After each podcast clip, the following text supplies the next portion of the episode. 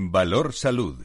La actualidad de la salud en primer plano. Comenzamos en la radio en Internet una nueva edición de Valor Salud con personas y empresas del mundo de la salud, opiniones y reflexiones con nuestros expertos, diversos en su procedencia, pero son los mejores.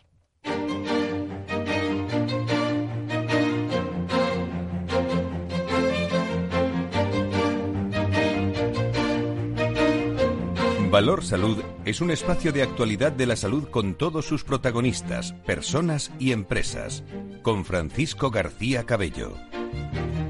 ¿Qué tal? Muy buenos días. ¿Cómo están? Sean bienvenidos a este viernes 11 de diciembre. Ahora sí, ¿eh? Ahora sí ya a las puertas de una Navidad, unas fiestas eh, inciertas, ¿eh? Aunque esperamos vivirlas lo mejor lo mejor posible eh, por este coronavirus que, que queremos ver todos muy lejos, pero que sigue muy cerca, ¿eh? marcando el paso de muchos aspectos de, de, nuestra, de nuestra vida. Y pensando en esas navidades donde nos desplazamos a comunidades autónomas, eh, el ministro ya lo tiene claro en su primer consejo.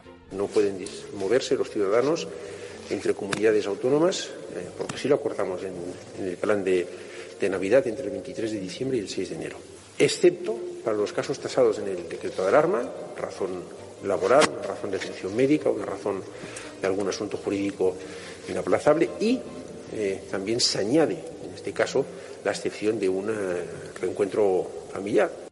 Eso lo dice el ministro eh, y lo conocen todas las eh, comunidades autónomas que están más o menos eh, de acuerdo. Se conocen datos también y se conocerán datos en las próximas horas. El descenso de los nuevos casos de coronavirus que se inició el 9 de noviembre continúa cuando ha pasado más de un mes.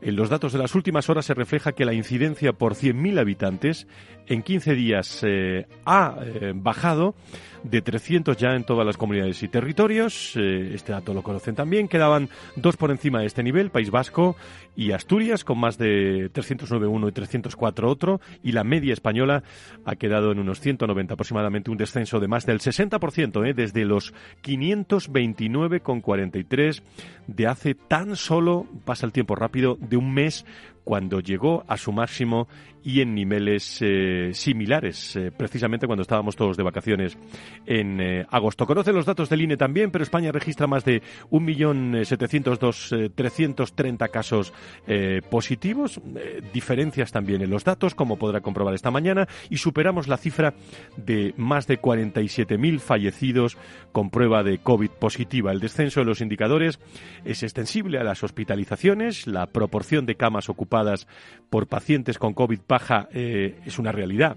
Un 10%, está ya en un 9,91% aproximadamente, y el 9 de, de, noviembre estaba en el 27,28%. En las UCIs también hay un ligero alivio, ligero, ¿eh? dentro de, de la situación que estamos viviendo, eh, por ser algo optimista esta mañana. Y desde el 4 de diciembre, las personas con coronavirus ocupaban el 24,64% de las camas de intensivos, y en los últimos reportes cifra ha caído eh, más del eh, 25% aproximadamente. Es como se podría llamar, me van a permitir ustedes eh, que sea no eufórico pero sí optimista, la gran oportunidad de las Navidades. Eh, ya conocen las medidas, las conocen todos en su comunidad autónoma. Eh, sí, queremos euforia, pero esa euforia quizás debemos controlarla en estas Navidades ante una posible tercera, tercera ola. Y hay una ministra, eh, que en este caso es Carolina Darias, que, que lo tiene lo tiene muy claro también en, en otro mensaje que lanza a la ciudadanía. Es verdad también que el horizonte de esperanza está más cerca. La estrategia única de vacunación de España lo pone de manifiesto. Pero tenemos que llegar a la vacunación en las mejores condiciones posibles.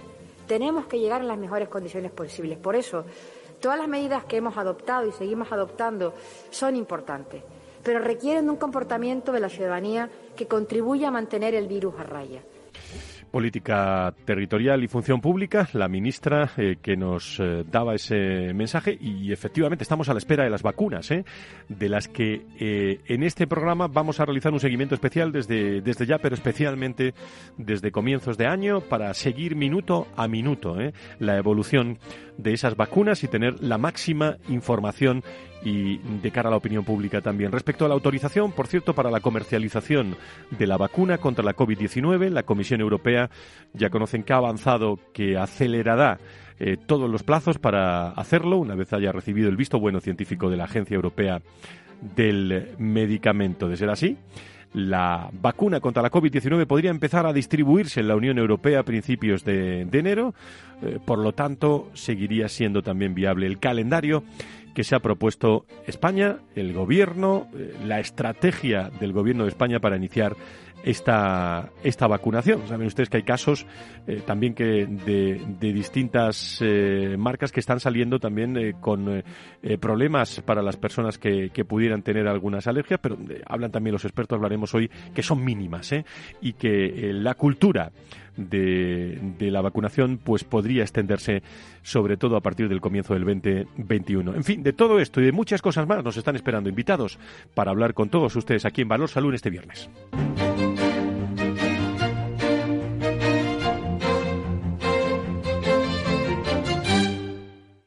Valor Salud.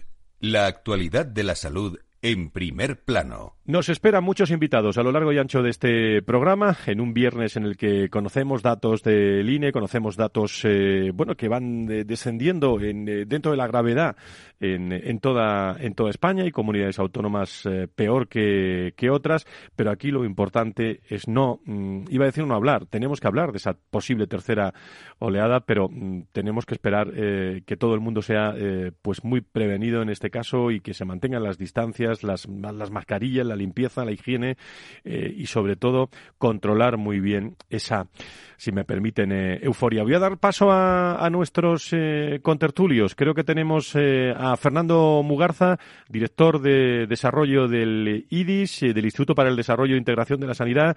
Querido doctor, doctor Mugarza, muy buenos días. Muy buenos días, Fran. queridos oyentes, la verdad es que es una satisfacción como siempre. Muchísimas gracias por estar con nosotros. Carlos Rus, presidente de la patronal de la sanidad privada en España. Don Carlos, muy buenos días, bienvenido. Hola, ¿qué tal? Buenos días, Buenos días a todos. Bueno, pues en primer lugar, tenemos muchos datos encima de la mesa. Han salido datos también de fallecimientos, de, los datos para no liar a nuestros, eh, a nuestros oyentes. Yo creo que la esperanza de, de la vacuna, la política, la estrategia de la vacunación va a ser un tema con el que vamos a pasar estas Navidades y vamos a comenzar el 2021, ¿no? Fernando, Carlos, Carlos, Fernando. Sí, bueno, la verdad es que eh, vivimos con esa, con esa esperanza, ¿no? Como bien eh, se decía hace un momento en el programa, ¿no? Con la esperanza de que esa vacuna llegue cuanto antes a nuestro entorno europeo, España en concreto, ¿no? Y podamos disponer de ella, eh, bueno, pues de una forma amplia. En principio parece ser que va a ser para, para grupos de riesgo que están ya más, eh, que están identificados, ¿no? Y a continuación, pues vendrá la, la, vacunación ya masiva de la población. Pero vamos, tenemos que pensar que esto es un recorrido que se va a producir a lo largo, por lo menos, de esa primera mitad, si no más, del año 2021, ¿no? Por lo tanto, yo diría el primer mensaje que sí a la vacuna, la vacuna, las vacunas en general salvan vidas y por lo tanto, pues eh, yo soy un fiel defensor, ¿no? Y desde la Fundación IDIS, por supuesto, somos defensores de esa, de esa vacunación. Por supuesto, para eso están también los servicios de farmacovigilancia, pues para ver cuándo se produce pues algún efecto secundario, si es que se puede llegar a producir, ¿no? Que, en el caso de las vacunas, eh, la, verdad es que está eh, absolutamente controlado como en el resto de los productos farmacéuticos y biológicos. Y luego, por otro lado, me gustaría insistir en esto que acabas de decir, Fran, que es el tema de la responsabilidad individual y colectiva, ¿no? Yo creo que esa es esa es la principal vacuna que tenemos en este momento. Hablabas de euforia. Bueno, pues esa euforia debe estar contenida, ¿no? Sabemos que son fechas muy importantes, fechas muy entrañables para con las ganas que tenemos todos Fernando de tener euforia, ¿eh? porque yo creo que es lo que nos hace falta, ¿eh? Sí, así es. Necesitamos también ese punto de, ilusión, ¿no? Pero la responsabilidad eh, individual y la responsabilidad colectiva, al igual que las vacunas, también salva muchas vidas. Y yo por eso pienso que aunque tengamos que hacer ese sacrificio en esta ocasión, yo creo que debemos de planteárnoslo eh, todos y cada uno de nosotros. Pensar que, cada vez que estamos eh, ejerciendo nuestra responsabilidad desde el punto de vista de la protección nuestra, estamos protegiendo también a los demás y estamos también contribuyendo a salvar vidas que de otra forma, pues desgraciadamente ya vemos las consecuencias que ha tenido durante la época más dura de la pandemia. Don Carlos, hemos tenido una buena noticia, ¿no? El Gobierno de España va a eliminar el IVA asociado de las vacunas y de las pruebas para detectar el coronavirus, el COVID-19, ¿no? Sí, no, es una gran noticia, Fran. Yo veo que tenemos una reivindicación que sabes que tiene un carácter histórico de que los productos sanitarios estén a un IVA reducido, sino súper reducido. Se siguen tomando medidas que yo creo que son aceptadas por parte del gobierno. Además, creemos que estamos en un buen momento en Europa para tomar medidas de, este tipo. Pero creo que la pandemia y el tiempo, la duración que puede tener también todavía, hasta que consigamos toda esta vacunación, como comentaba Fernando, requiere quizás de medidas que sean más estables en, el, en el tiempo. Y, yo creo que esto la, pandemia lo, ha puesto sin duda en, en el centro, ¿no? En el centro de la política fiscal y que deberían de tomarse medidas, como te digo, de un carácter más, más estable. Por otro lado, eh, cara a la campaña de vacunación, hemos puesto todos los recursos de la privada a disposición. Yo recordaría a nuestros oyentes que siempre hemos participado en todas las campañas de vacunación, somos parte del circuito y este caso no debe de ser una excepción. Hemos pedido a nivel del Ministerio que se tomara una política nacional a este respecto es algo que se está dejando de nuevo en manos de las comunidades autónomas. Ya hay comunidades autónomas que han anunciado que van a contar con la privada, como se ha contado siempre, como es el caso, por ejemplo, de Castilla, León y Murcia, pero nos gustaría que en este sentido pues hubiera una política más centralizada. ¿no? Por supuesto, va a ser una vacuna que va a estar bajo control público por su gestión, por su escasez y por la necesidad de establecer una priorización, pero bajo esos parámetros hemos funcionado la atención de pacientes COVID y creo que somos igualmente capaces de hacerlo en la vacunación también de, estos pacientes.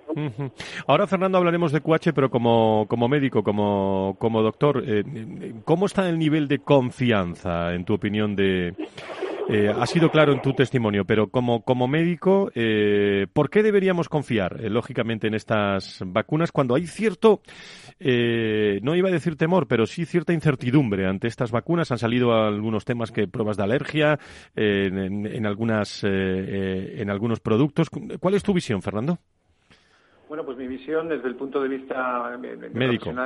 médico y profesional sanitario es que mi confianza es plena en aquellas instituciones que se encargan de hacer la revisión de los dosieres de registro de estos productos, que además, quiero decir, de estos productos, igual que de productos biológicos y farmacéuticos, ¿no? Es una revisión absolutamente exhaustiva de todas y cada una de las fases por las cuales pasa eh, en este caso las vacunas, ¿no? Por esas, por esas fases preclínicas y clínicas, ¿no? Entonces ahí están recogidos absolutamente todos los datos eh, a lo largo de todo el desarrollo del producto, ¿no? Eh, sin esa garantía, en este caso, pues por la Agencia Europea del Medicamento, por la Agencia Española del Medicamento, por las agencias internacionales, la FDA en Estados Unidos, no se puede comercializar absolutamente nada. Y ahí está reflejado, pues todos los datos de eficacia, de seguridad, por supuesto, y de aquellas eh, de aquellas eh, nociones que tenemos que tener en cuenta de cara a su administración. Por lo tanto, a mí mi confianza es absoluta en este tipo de instituciones que son fundamentales y que son las que dan la garantía de seguridad y calidad de este tipo de productos. Vamos, yo no tengo ninguna duda ni con esta vacuna del coronavirus ni con otras vacunas como puede ser la de la gripe que estamos y vamos a iniciar ahora precisamente la temporada de vacunación, como con el resto de los calendarios vacunales en pediatría o los calendarios vacunales en el adulto, que es uno de los temas también que algún día tendríamos que hablar en el, en el programa, porque necesitan ser impulsados de una forma importante. Eh, Carlos, eh, Fernando, Fernando Carlos, desde el IRIS, desde, desde ASPE, eh, una última cuestión por, mi, por mi parte, y ahora entramos también a hablar, Fernando, de esas acreditaciones QH, Quality Healthcare, que, de la Fundación IRIS, para 136 centros asistenciales, por cierto. Pero siempre hablamos de, en este programa de, de esa sanidad pública, de esa sanidad privada, de esa coordinación.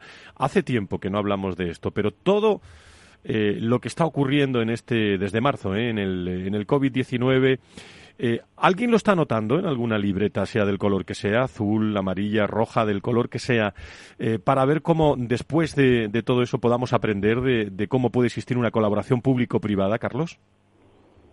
Hombre, yo, Fran, no sé si, si has tenido oportunidad, hoy hemos lanzado un vídeo cara a estas Navidades donde intentamos también resaltar el papel que ha tenido la, privada. Lo he visto y me ha gustado mucho, por cierto. pues, pues es, al final, yo creo que ha sido una época en la que se ha actuado con la administración eh, como un todo cara a la, a, la, a la asistencia a pacientes. Sí es cierto, Frank, que seguimos preocupados porque se acaba el año y todavía hay muchas negociaciones abiertas con las comunidades autónomas y para nuestros centros es fundamental que esas negociaciones se cierren antes de que acabe el año, si no será un año tremendamente complicado ¿eh? para, todos nuestros, nuestros hospitales.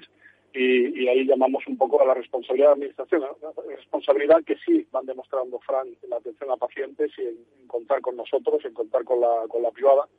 Y después también hay otra cuestión, Fran, que si me permites, me gustaría comentar, ¿no? y es respecto a este año, que ha sido un año de tanto estrés asistencial, donde la formación pues se ha resentido en el ámbito hospitalario, pero y creo que es fácilmente entendible, tampoco ¿eh? pero hemos, hemos, llegado a unos niveles de, ejecución en la, en la, formación propia que están en el entorno del 20-25%. ¿no? Y ahí también pues queremos elevar una propuesta al Gobierno para que se amplíe el plazo, para que se permita que no perdamos un año en efectos formativos y que el próximo año pues podamos hacer también contar con esos fondos para, para pues para seguir manteniendo a nuestros profesionales pues donde están ¿no? en, primera línea tanto a, nivel eh, a nivel asistencial y a nivel de su formación, ¿no? que estén, a, que estén a, la, a la última. Y es un problema que nos vamos encontrando ahora a final de año, que estamos elevando junto con COE eh, de forma conjunta una propuesta al gobierno y que también nos parece muy importante. Eh, eh, Fernando, adelante, sí, sí, claro. si, me permites, Fran, no, no, podemos estar más de acuerdo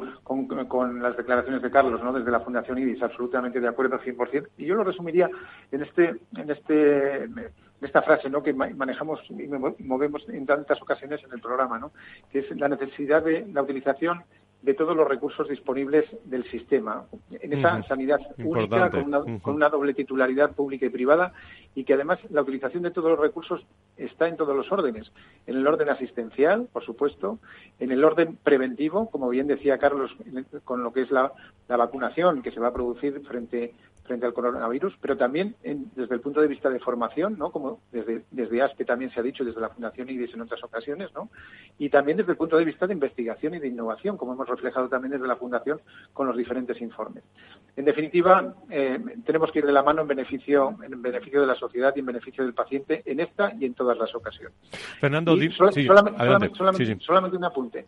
Y tengamos en cuenta, que también lo hemos comentado en alguna ocasión, que a pesar de que en este momento lo más, lo más urgente es la COVID-19, pues por todo el impacto que está teniendo tremendo y, y, a ver si de una vez por todos todas pues acabamos con esta con este con este momento, pero tengamos en cuenta que no todo es COVID que sigue existiendo el resto de las patologías, que siguen existiendo también la necesidad de esas intervenciones quirúrgicas programadas, de esas consultas eh, externas y de especialista también eh, programadas o no programadas, las urgencias, las pruebas diagnósticas y que son pacientes también que, viven el momento con especial incertidumbre, con especial inquietud, porque en muchos casos son pacientes crónicos, polimedicados y además con, edad. Y las enfermedades graves y poco frecuentes, eh, Fernando, que son también muy perjudicadas por este COVID.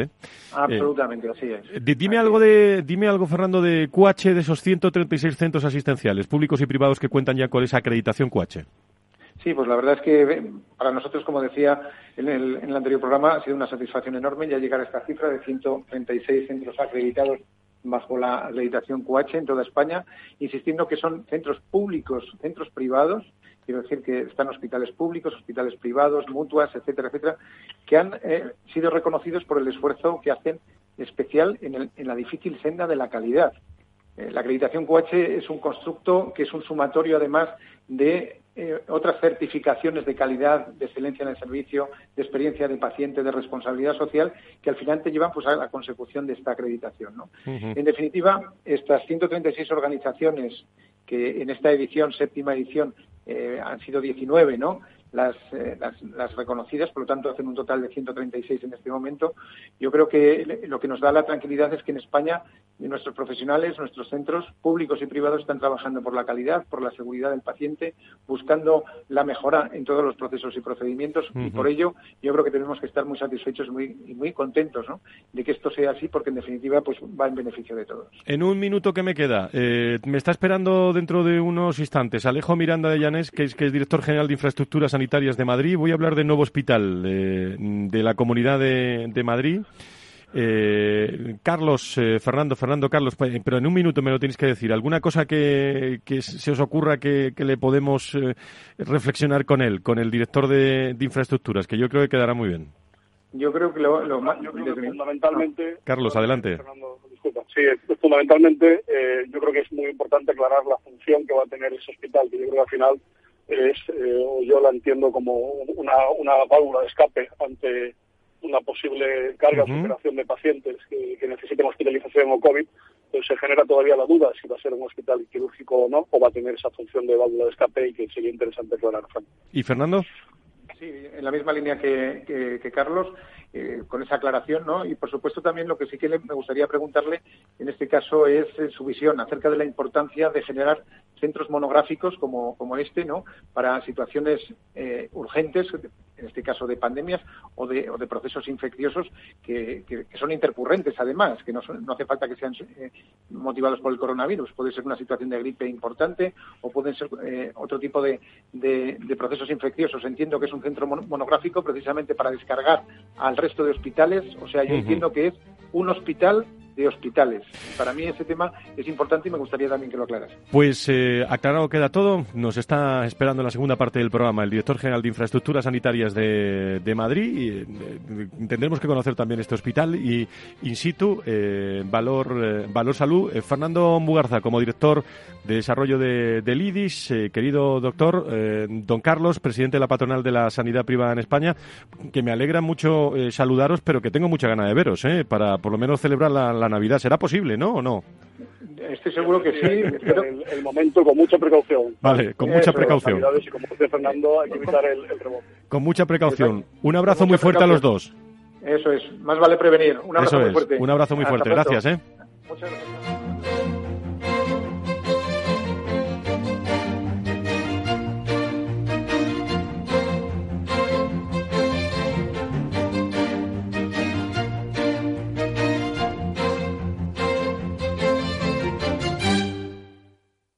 Gestora más premiada de 2019 por Expansión All Funds. Plan de pensiones más rentable en la categoría de renta fija según V2 y continuos reconocimientos a la calidad de nuestra gestión. Si esto no es suficiente para traer tu plan de pensiones a Renta 4 Banco, también te ofrecemos hasta un 3% de bonificación sobre tus aportaciones. Entra en r4.com e infórmate de nuestros planes de pensiones, para quienes miran el número, pero también los resultados. Renta 4 Banco, tu banco especialista en inversión. Consulta las bases legales de la promoción en r4.com.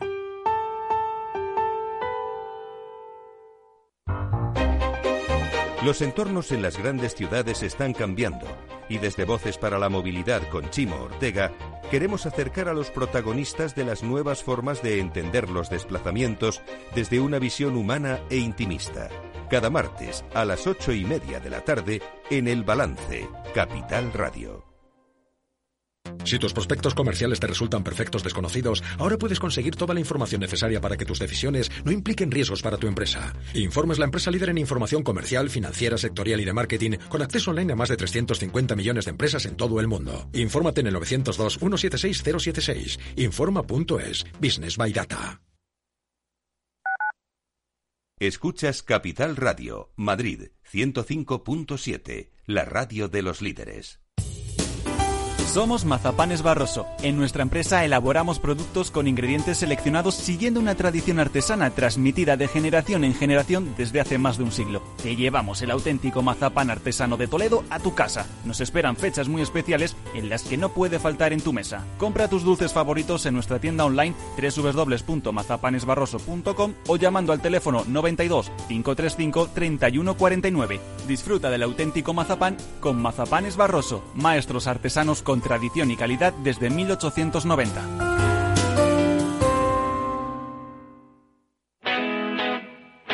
Todos los lunes de 11 a 12 de la mañana en Capital Radio tienes una cita con Rock and Talent. Un programa diferente que combina el talento con las canciones de rock más inspiradoras. De la mano de Paloma Orozco conocerás gente emprendedora, las startups más novedosas y las ideas más originales del mundo de la gestión. Rock and Talent. Los lunes nunca fueron tan sorprendentes. Esto te estás perdiendo si no escuchas a Luis Vicente Muñoz en Capital, La Bolsa y la Vida. Es fundamental salvaguardar la seguridad jurídica porque el dinero puede elegir otros mercados eh, pues muy rápidamente. ¿no? Miguel Zurita, presidente de ASCRI, la patronal de Capital Riesgo en España. No te confundas. Capital, la bolsa y la vida con Luis Vicente Muñoz, el original.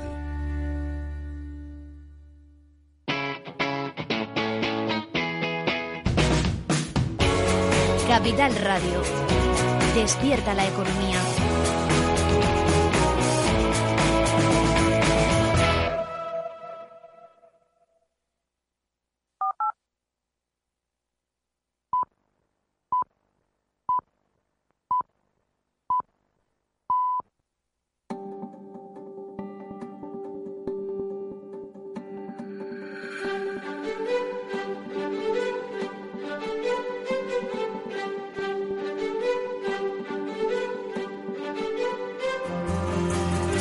Valor Salud es un espacio de actualidad de la salud con todos sus protagonistas, personas y empresas. Con Francisco García Cabello. Llegamos a las diez y media, a las nueve y media en las Islas Canarias. El programa de la salud y la sanidad, que todos los viernes eh, pues se quiere contar de otra forma eh, lo que está ocurriendo, especialmente centrado en todo el coronavirus y esta pandemia que, que tenemos ya eh, pues con las navidades encima. Independientemente de los datos del INE, eh, Tatiana Márquez, ¿cómo estás? Muy buenos días, bienvenida. Muy buenos días, Fran. Damos, danos algunos datos, eh, ya hemos conocido en, en, el inicio del programa, pero ligero descenso, ¿no? Dentro de la preocupación que tenemos todos. Así es, es la primera vez que baja de los 200 la incidencia acumulada desde el 28 de agosto, fecha en la que esta incidencia fue del 189,61 y queda aún lejos del objetivo fijado por Sanidad de 25 casos por 100.000 habitantes. País Vasco y Cantabria son las comunidades con la incidencia acumulada en 14 días más elevada, con 286,67 y 272,02 casos por 100.000 habitantes respectivamente, seguidas por La Rioja con 267,99, Asturias con 264,18 y Aragón con 251,61. También por encima de la media nacional se sitúan Melilla con 227,78, Baleares con 227,59, Castilla-La Mancha con 225,20, Castilla y León 224,83, Navarra Navarra 202,99 y Comunidad Valenciana 194,33. Por debajo de la media de España están Madrid con 190,95, Cataluña con 187,10, Galicia con 171,81, Andalucía 171,06, Extremadura, Murcia, Ceuta y Canarias también. Muchas gracias, Tatiana Márquez. Eh, bueno, datos que, con los que nos desayunamos eh, todos los días, y digo independientemente de los del INE que ya hemos comentado antes, pero fundamental, eh, tenemos vocación en este este programa de estar muy pendiente de lo sanitario, de la salud, de la sanidad, de los hospitales eh, y nos vamos todos los viernes a un hospital. En este caso no, nos están esperando para hablar de un hospital. Del hospital conocen todos ustedes el último eh, inaugurado en la Comunidad de Madrid, enfermera Isabel Zendal.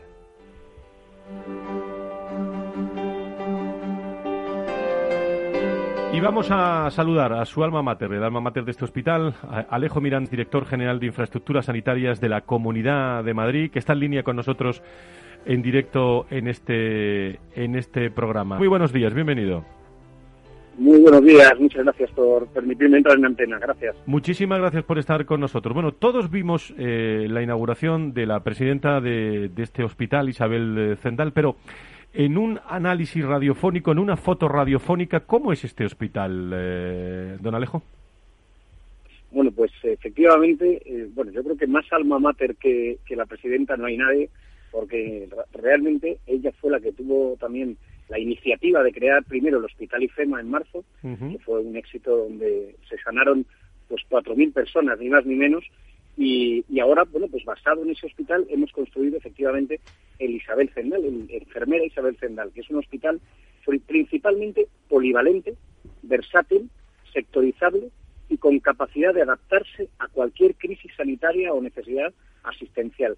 Y esas son las notas más importantes de todas, porque se convierte en uno de los hospitales más polivalentes y versátiles del mundo.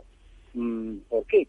Pues porque el, bueno, esperemos que la COVID termine pronto, que seamos capaces de vender, de vencerla juntos, pero después tendrá que tener más usos, ¿no? Y entonces para eso es muy importante que sea mm, espacios polivalentes y versátiles, capaces de adaptarse prácticamente a cualquier crisis sanitaria, a cualquier pandemia, epidemia, cualquier catástrofe con, con incidencia sanitaria o a cualquier necesidad que tenga el, la sanidad madrileña. Eh, Alejo Miranda, eh, como director general de infraestructuras sanitarias, acabamos de dejar una tertulia en la primera parte del, eh, programa con Carlos Ruiz, presidente de la patronal, con Fernando Mugarza, personas que usted conoce muy bien. me destacaba el doctor Mugarza también un tema muy interesante, que es el, la función de, de hospitales monográficos urgentes, ¿no? que yo creo que es una innovación muy interesante y sobre todo eh, estar preparado, ¿no? Para, para una, Dios quiera que no, pero para una tercera, tercera ola de coronavirus. Me imagino que, que las guardias están previstas para eso, ¿no? Efectivamente, eso es, es una novedad este hospital. No existe ningún hospital de estas características prácticamente en ningún sitio y además eh, cumple con, con, con, la misión de tres hitos, ¿no? Primero el hito de la arquitectura, por lo que decíamos de la polivalencia. Hay un, hay un gran hito de la ingeniería sanitaria y es que el entramado de sistemas de servicios de suministros que hemos creado simplemente para que pueda adaptarse a cualquier necesidad y también el hito de, su construcción en apenas tres meses, que son tres hitos, pero además nos permite estar más preparados. Lo que vimos en, sobre todo después del aprendizaje de la primera ola y de la y de la segunda ola en la que todavía bueno pues estamos, a pesar de que los números, eh, como bien han indicado hace unos minutos, en Madrid pues estamos por debajo de la media nacional y además eh, seguimos cayendo día tras día, pero nos permite estar preparados, más preparados para la tercera ola si viniera. Esperemos que no haya, que no se produzca, que todos, bueno, pues eh, sepamos guardar el equilibrio entre disfrutar de la familia y de, y de las fiestas navideñas eh, que vienen a continuación, pero también manteniendo las medidas de seguridad que han recomendado pues tanto la, la Consejería de Sanidad en, en, la Dirección General de Salud Pública y, las demás autoridades del Estado, porque es importantísimo mm, que tengamos en cuenta que guardar bien esas medidas de seguridad son la primera medida para impedir que llegue esa tercera ola. Si llegase, Madrid está más preparada porque ahora contamos, en primer lugar, con mil camas más para atender a cualquier a, cualquier paciente de COVID que lo necesite. Pero es que además eh, ya vimos en el peor momento de todos, en el pico más alto de la primera ola, cómo las mil camas de IFEMA hicieron falta. Por eso estamos convencidos que la manera de estar más preparados es tener a disposición de la sanidad madrileña estas nuevas mil, estas nuevas mil camas que además nos han permitido incorporar nuevas medidas de seguridad adicionales sobre las que metimos en IFEMA. Es decir, que estamos en un hospital aún más seguro que el de IFEMA, donde apenas hubo casi ningún contagio registrado entre los sanitarios. Y eso ha sido uno de los empeños que ha tenido la presidenta, que nos dijo la seguridad del paciente, la seguridad del profesional, la polivalencia, para que valga después de, la pandemia, y la velocidad, lógicamente, porque teníamos que concluirlo eh, dentro del otoño, y así, así lo hicimos. Por lo cual, yo creo que Madrid, con este hospital, puede estar un poco más tranquilo porque está un poco más preparado. Acabamos de, como digo, dejar una tertulia hablando de colaboración público-privada. Ha habido muchas críticas en torno también al, comienzo de echar a andar este, este hospital en cuanto a la inversión y en cuanto a la inversión en capital humano. ¿Cómo está previsto? Alejo Miranda, director general de Infraestructuras Sanitarias de la Comunidad de Madrid, que se vayan incorporando eh, capital humano eh, que es muy necesario en estos momentos eh, y es un incentivo también para, para muchos médicos. ¿Cómo, ¿Cómo lo están trabajando? Pues efectivamente es la pieza más importante de todo el sistema sanitario, el, capital humano. Eh, el éxito de la sanidad madrileña se debe a que tenemos, eh, es verdad que los mejores servicios, los más puntuados, los hospitales con mejor valoración de toda España, pero además porque tenemos mm, profesionales de altísimo nivel que prestan un servicio eh, vocacional totalmente y que se dejan pues eh, la piel y se la han dejado este año más que nunca eh, por, por, ayudar y salvar a los demás. Ya hay profesionales trabajando desde la semana pasada, como uh el consejero, es no solamente el equipo directivo, sino que hoy mismo yo estoy aquí y, han, bueno, pues han empezado periodos de formación de numerosos profesionales, ya están organizando los, las distintas supervisiones de enfermería, hay técnicos de laboratorio ya por aquí, es decir, que ya ha empezado a, incorporarse los profesionales sanitarios, eh, se, incorporarán a continuación pues eh, los necesarios, eh, no solamente pues los, voluntarios que se han ido apuntando de distintos hospitales que, que, ya conocen, sino que además, bueno, pues este año se han suscrito más de 11.300 contratos eh, en, el, en la Comunidad de Madrid de profesionales sanitarios que se han incorporado para tratar el COVID en nuestra región. Y por lo tanto, bueno, pues sabemos que estas personas que voluntariamente han suscrito ese contrato a lo largo de los últimos meses, pues muchos de ellos vendrán a prestar servicios a, la enfermera Isabel Zendal. Por lo tanto, bueno, consideramos que, que no habrá ningún problema para cubrir las necesidades tanto técnicas como de equipamiento, de tecnología sanitaria y, como no, de recursos humanos, que es fundamental. ¿Y cabe eh, apoyarse también en, en, la sanidad privada, don Alejo? Bueno, no, no tendríamos en ningún complejo ni, ninguna, ni ningún problema en caso de que fuera necesario. En principio no está previsto. Eh, vamos a iniciar con, con, pues con las personas que están dentro de, de la sanidad pública madrileña en este momento. Así es como se ha previsto y con una gestión directa. Pero mm, no nos podemos olvidar que la administración pública, es decir, el sector público, no existe sin el sector privado. Eh, son dos sectores que conviven permanentemente. Las, quien ha construido el hospital pues, es la, la, Consejería de Sanidad, lógicamente, pues haciendo una licitación en la que varias empresas privadas han ganado el concurso y han participado. ¿no? Los servicios que se están prestando.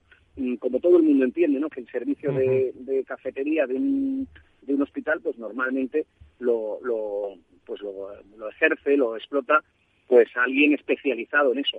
Es decir, que el sector público crece apoyado en el sector privado y no es una cuestión, una visión eh, solamente de este gobierno, sino que podemos acudir a cualquier gobierno del color que sea y vemos que la, la participación público-privada forma parte del sistema con total naturalidad.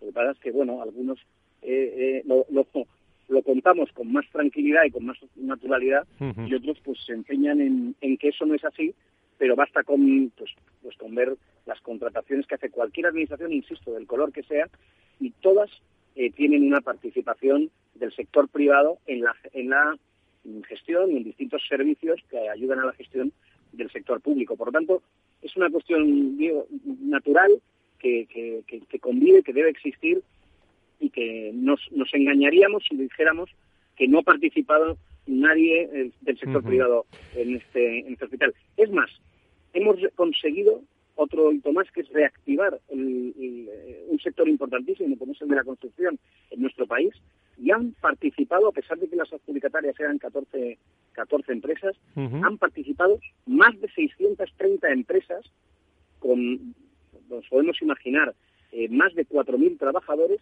y de forma simultánea 1.350 en el mismo día en la construcción del hospital. Por lo tanto, claro, son pues 1.350 eh, familias o más de 4.000 familias que, que, han podido pues eh, estar con, un miembro de su familia activo durante la construcción de este hospital. Es decir, que mm, esta convivencia entre el sector público y el sector privado, además, eh, conlleva grandes grandes beneficios para, para la sociedad. Muy bien, pues eh, por último, eh, tocando más la, la parte que está viviendo el director general de Infraestructuras Sanitarias de, de la Comunidad de, de Madrid. Usted conoce muy bien la evolución de la enfermedad, incluso, incluso personalmente, ¿no? qué tremendo está siendo este, este virus, pero seamos déjenme que durante unos minutos seamos optimistas y realistas, ¿no? Eh, ¿Qué, hoja de ruta eh, percibe el director general de Infraestructuras Sanitarias de la Comunidad de Madrid? Está muy bien este, este hospital, pero eh, ante la Comunidad de Madrid o ante España en general, ¿qué nos queda por ver de este COVID-19, don Alejo?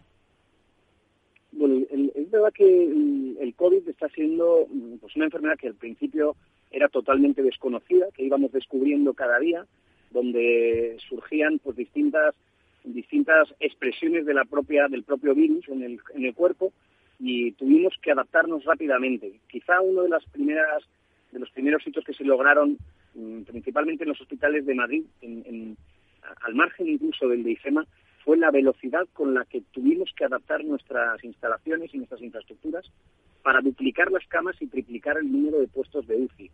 y, eso fue un éxito rotundo del que quizás se ha hablado poco, pero es uno de los éxitos más importantes de todos. Triplicar el número de puestos de UCI es triplicar la capacidad de nuestros hospitales para salvar vidas. Y eso se hizo en un tiempo récord y de una manera ejemplar por todas las direcciones de los hospitales. aprendimos bastante y aprendimos que, por ejemplo, con los techos altos que, descubrimos en IFEMA, la carga vírica se distribuía mejor. Con la mayor renovación del aire, que ahora eh, lógicamente es una de las grandes eh, recomendaciones, la, renovación permanente del aire en cualquiera en cualquier espacio, no, sobre todo de trabajo, incluso los que están más, digamos, sobre todo los que están más poblados. Eh, la renovación del aire que vimos en IFEMA, que la hemos conseguido triplicar en este hospital. hemos aprendido del, propio funcionamiento de los hospitales en cuanto a su adaptación sobre la pandemia. Pero también hemos aprendido distintas cuestiones más allá de las infraestructuras, como por ejemplo que los test de antígenos han dado un resultado, ahora ya reconocido por todos, eh, eh, bastante positivo porque han permitido una inmediatez en el conocimiento de quienes estaban contagiados y una actuación más ágil respecto a la estrategia de, aislamiento y de, y de tratamiento de la pandemia. ahora pues resulta que se apunta todo, todo el mundo al, carro y bienvenidos sean y además cuanto antes lo hagan mejor. Pero hay que recordar que Madrid lleva pues varios meses ya utilizando el test de antígenos y, que ha sido un éxito rotundo. Y ahora, mm, pues la presidenta Isabel de Ayuso lleva mucho tiempo solicitando al Ministerio que le autoricen a que se puedan realizar estos test en farmacias. Y, además eso aumentaría la capilaridad de, las posibilidades de hacer de realizar el test eh, quizá acercaría todavía más a la población la posibilidad de comprobar su estado en, tiempo casi real, pues nos va a dar más seguridad, nos va a permitir aislar más al, potencial contagiador y, sobre todo eh, pues salvar y, tener pues más a resguardo a las personas que son más vulnerables. Por lo tanto, todavía quedan pasos que dar eh, en la estrategia de zona básica de salud, más allá de la de todo el municipio, también ha sido muy positiva. Los resultados de Madrid así lo avalan y llevamos pues prácticamente dos meses y, quizá más eh, ya pues en un descenso eh, claramente marcado y, que yo creo que, con, que lo que hace es mm, demostrar que la estrategia que ha marcado la presidenta Ayuso y la Consejería de Sanidad ha sido realmente acertada y, y bueno, tenemos que seguir ahondando en este camino sin perder de vista que hay que tener la precaución saber que este virus en cualquier momento da un giro y, nosotros tenemos que no bajar la guardia y hay, que, y hay que adaptarse a esa velocidad que decía eh, antes. Eh, efectivamente, efectivamente. Que me parece muy Tener una capacidad de adaptación rápida. La polivalencia y la versatilidad son claves en, esta, este, este, virus. Test de farmacia también que comentaban que eh, tratamos aquí en este programa eh, y que tuvimos la ocasión de hablar con el consejero también hace unas semanas y que eh, y que están de plena de plena actualidad también vamos a conocer mucho a lo largo de eso el, el, próximo viernes hablaremos de eso en profundidad Alejo Miranda director general de infraestructuras sanitarias de la Comunidad de Madrid le agradezco mucho su presencia tenía mucha gana de conocer por dentro esta enfermera Isabel Zendal eh, de 8.000 metros cuadrados eh, contado aquí en la radio y en Valor Salud. Muchísimas gracias por estar con nosotros. Gracias a, a todos vosotros, gracias a todos los que nos están escuchando también. Pues un abrazo, muy buenos días.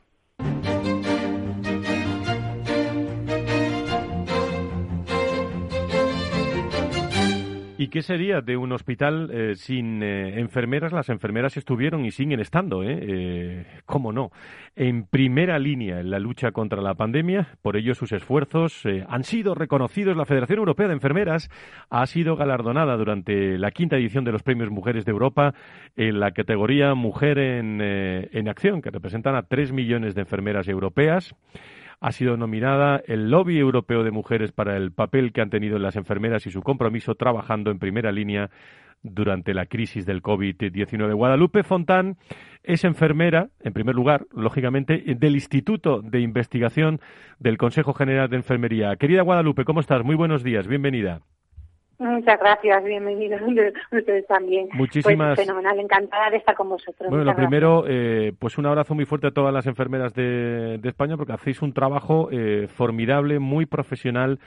Y qué difícil muchas veces, Guadalupe, es esto, ¿eh? trabajar en condiciones que todos sabemos cómo comenzamos en el mes de marzo, abril, eh, y, y, trabajar también con un ánimo que muchas veces, si se pusiera ese termómetro, nos daríamos cuenta, hablamos mucho del estrés, de, las crisis y tal, pero cómo se está superviviendo también, atendiendo fundamentalmente al enfermo, ¿no? Sí, la verdad que, es, un, es un trabajo pues muy muy vocacional, pero muy profesional a la vez también, porque porque efectivamente para mantener la parte técnica y, cuadrarla con la parte humana, ¿no? Y, la empatía que se ha necesitado en este momento, además donde donde muchas familias no, han podido estar con sus familiares y, y para los pacientes, pues la, la, cara que veían todos los días era la de las enfermeras las 24 horas, ¿no? Junto con otros profesionales del equipo sanitario, pero se ha dado una atención tanto a nivel de, cuidados eh, físicos y, a nivel técnico como a nivel humano, ¿no? Y creo que, eso ha quedado palpable y, que así la sociedad también también lo ha reconocido y es parte del reconocimiento también de, de este premio. Estáis contentas, me imagino, ¿no, Guadalupe? Sí, la verdad es que todo reconocimiento eh, es algo que, siempre se agradece, ¿no? Es verdad que, que en este en este momento las enfermeras han demostrado mucho y queremos seguir aportando a la, a la sociedad, queremos tener una participación más activa en, en, parte de la toma de decisiones en materia de salud, porque creemos que, que la salud no, no solamente en estos momentos de crisis, que lo importante es la prevención y la promoción y trabajarlo en los distintos ámbitos y, es por ello que, bueno se ha demostrado la capacidad de, de liderazgo, de adaptación, como, como hablaban hace, hace un momento también, ¿no? En la reconversión de los hospitales y de los centros sanitarios, las enfermeras han tenido un papel muy, muy activo con ese liderazgo emergente y, bueno, la verdad es que, estamos contentas y que se agradece. Nos gustaría avanzar más en otro tipo de reconocimientos más bueno, habéis tenido también, y económico, pero, habéis, bueno. Habéis tenido también el New Medical Economic este año, ¿eh? de mi amigo José María Martínez. ¿eh? o sea que no, no os podéis quejar nada de, de, premios. Bueno, eh, de Guadalupe, una última cuestión. La pandemia del eh, coronavirus, lo conocen muchos eh, de nuestros seguidores, ha trastocado también. decir yo esto es evidente, ¿no? La normalidad de este 2020 en todos los sentidos, diría yo, por resumir. no es de, de extrañar también que, que, la palabra más buscada del año haya sido COVID. Eso no nos sorprendió. Pero el estudio anual elaborado por Google, fíjate, asegura que trabajar como personal de enfermería ha sido eh, a profesión una de las profesiones más buscadas por los usuarios. Eh, os están buscando mucho, no hay eh, muchas veces capital humano para lo que para lo que hace falta Guadalupe. Efectivamente, estamos en, un momento en el que ha habido un aumento de la necesidad de recursos humanos, pero ya veníamos de una situación que no era la, no era la mejor. Efectivamente, hemos vivido anteriormente eh, una etapa en la que muchos profesionales que se han formado aquí se han, han, emigrado y se han tenido que ir a otros, a otros países. Las condiciones laborales en cuanto a, contratos, a la duración y, a nivel económico, pues están por debajo aquí en España que en otros países de Europa y eso, eso ha hecho que perdamos parte de ese capital con una formación unas competencias estupendas que fuera son muy valoradas. Entonces, claro, mm, ahora de alguna manera estamos en falta toda esa parte, más el aumento que ha habido y que va a ser necesario, que yo creo que eso sí que sí que en los próximos años hay que hacer un buen replanteamiento de las necesidades de recursos humanos a nivel de, las enfermeras, porque también va a haber un cambio generacional, ¿no? Y un gran número de jubilaciones y tenemos que estar preparados para, para poder dar eh, cubrir las necesidades que, va a tener una población que además vemos que con el envejecimiento y la cronicidad pues va a necesitar de mayores cuidados y eso es algo que hay que tener previsto. Pues Guadalupe Fontán, enfermera del Instituto de Investigación del Consejo General de Enfermería. Un abrazo muy fuerte, enhorabuena y tendríamos que inventarnos muchos premios ¿eh? para darlos también a muchas enfermeras que, que están ahí en oculto, eh, que nos escuchan algunas pero que, que, hay que darle, mm, me van a permitir, y no, no soy yo de palmadita en la espalda, ¿eh? pero que hay que darle también ese ánimo, esa motivación también para todos los días, y eso es capital humano, y eso es equipo humano, y eso es liderar, y eso son mandos intermedios, y eso es la medicina en general. Muchísimas gracias por estar con nosotros. ¿eh? Muchísimas gracias a vosotros por la visibilidad y por la oportunidad. Muchas gracias. Valor Salud. La actualidad de la salud en primer plano. Bueno, vamos, eh, estamos preparando eh, un eh, especial también eh, vacunas para, para todos para todos ustedes sobre eh, precisamente la, evolución eh, de todas estas, eh, estas vacunas. esta semana hemos tenido dos aspectos, Tatiana, importantes respecto a vacunas. Uno centrado en el Reino Unido, en Inglaterra, y también se ha hablado de, del efecto de, estas vacunas hablando de reacciones alérgicas. Cuéntanos. Pues sí, teníamos buenas noticias. Al principio de esta semana, Margaret Keenan, una entrañable anciana de 90 años de la ciudad de Coventry, en Reino Unido, se ha convertido este martes en la primera persona del mundo en recibir la vacuna de la farmacéutica estadounidense Pfizer y la empresa alemana BioNTech contra el COVID.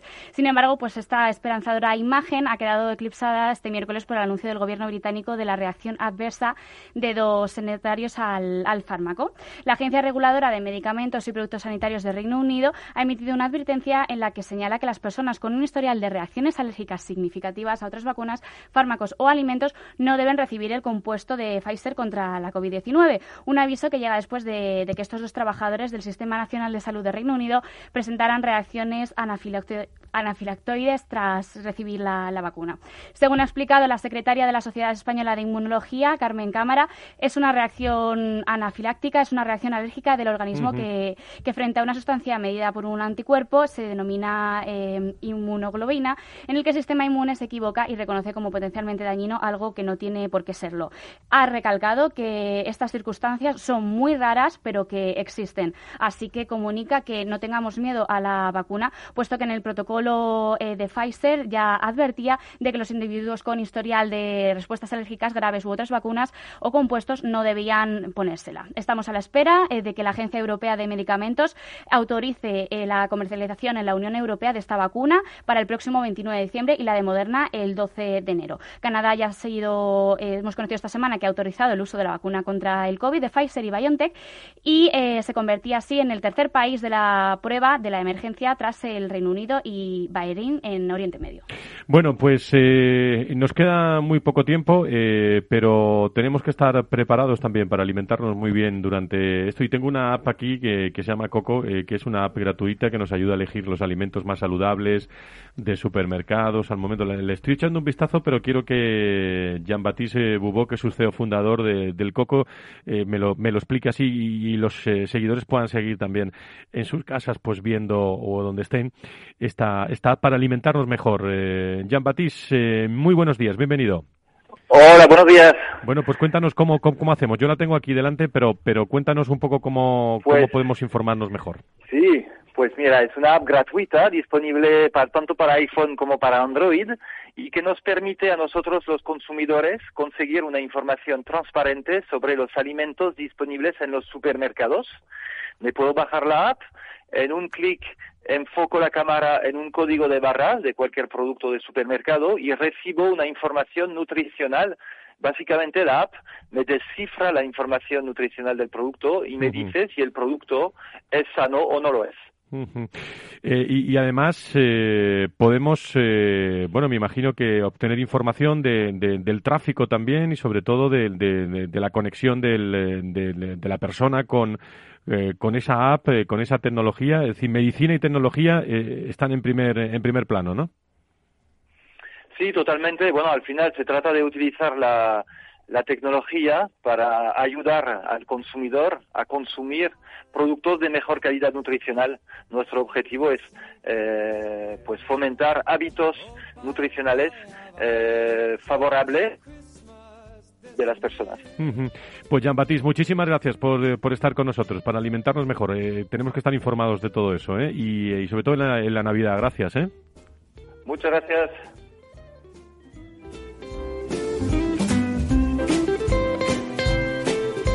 Bueno, pues no hay tiempo para más. Estará con nosotros Antonio Burgueño y Nacho Nieto en la próxima muchísimo más tiempo, el viernes eh, de la semana de la semana que viene, donde tendremos más salud y sanidad aquí en eh, Capital eh, Radio con Tatiana Márquez, con todo el equipo técnico, con todas las personas que hacen posible, todos los asesores que hacen posible este programa y, nos quedamos cortos, ¿eh? porque nos dejamos muchas cosas siempre y cada vez la selección hay que hacerla más y mejor.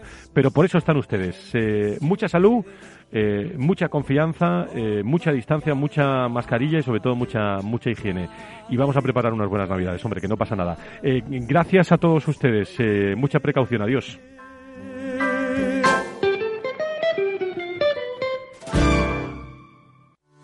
A la hora de invertir, la diferencia entre la convicción y la palabrería está en el grado de compromiso que eres capaz de asumir. El nuestro es este. En Finanbest solo ganamos si tú ganas primero. Conoce todas las ventajas del Result Investment. Tienes mucho que ganar. Finanbest, tú ganas. Hablar de mentoring es Juanjo Valle Inclán Bustamante, mentor y responsable de personas y valores en Mediapost. Mentoring es una relación entre personas, con todo lo que ello implica. Supone compartir, ayudar, confiar, respetar, estimular. En el mentoring hay experiencia y aprendizaje y se basa en el compromiso, en la coherencia. Un programa de radio realizado en colaboración con la Red de Mentoring de España. Todos los lunes a las 10 de la mañana en Capital, La Bolsa y la Vida, con Luis Vicente Muñoz y Julio Rodríguez. Puedes escuchar las mejores experiencias de mentoring en podcast. Decenas de personas las comparten contigo en la web de Capital Radio.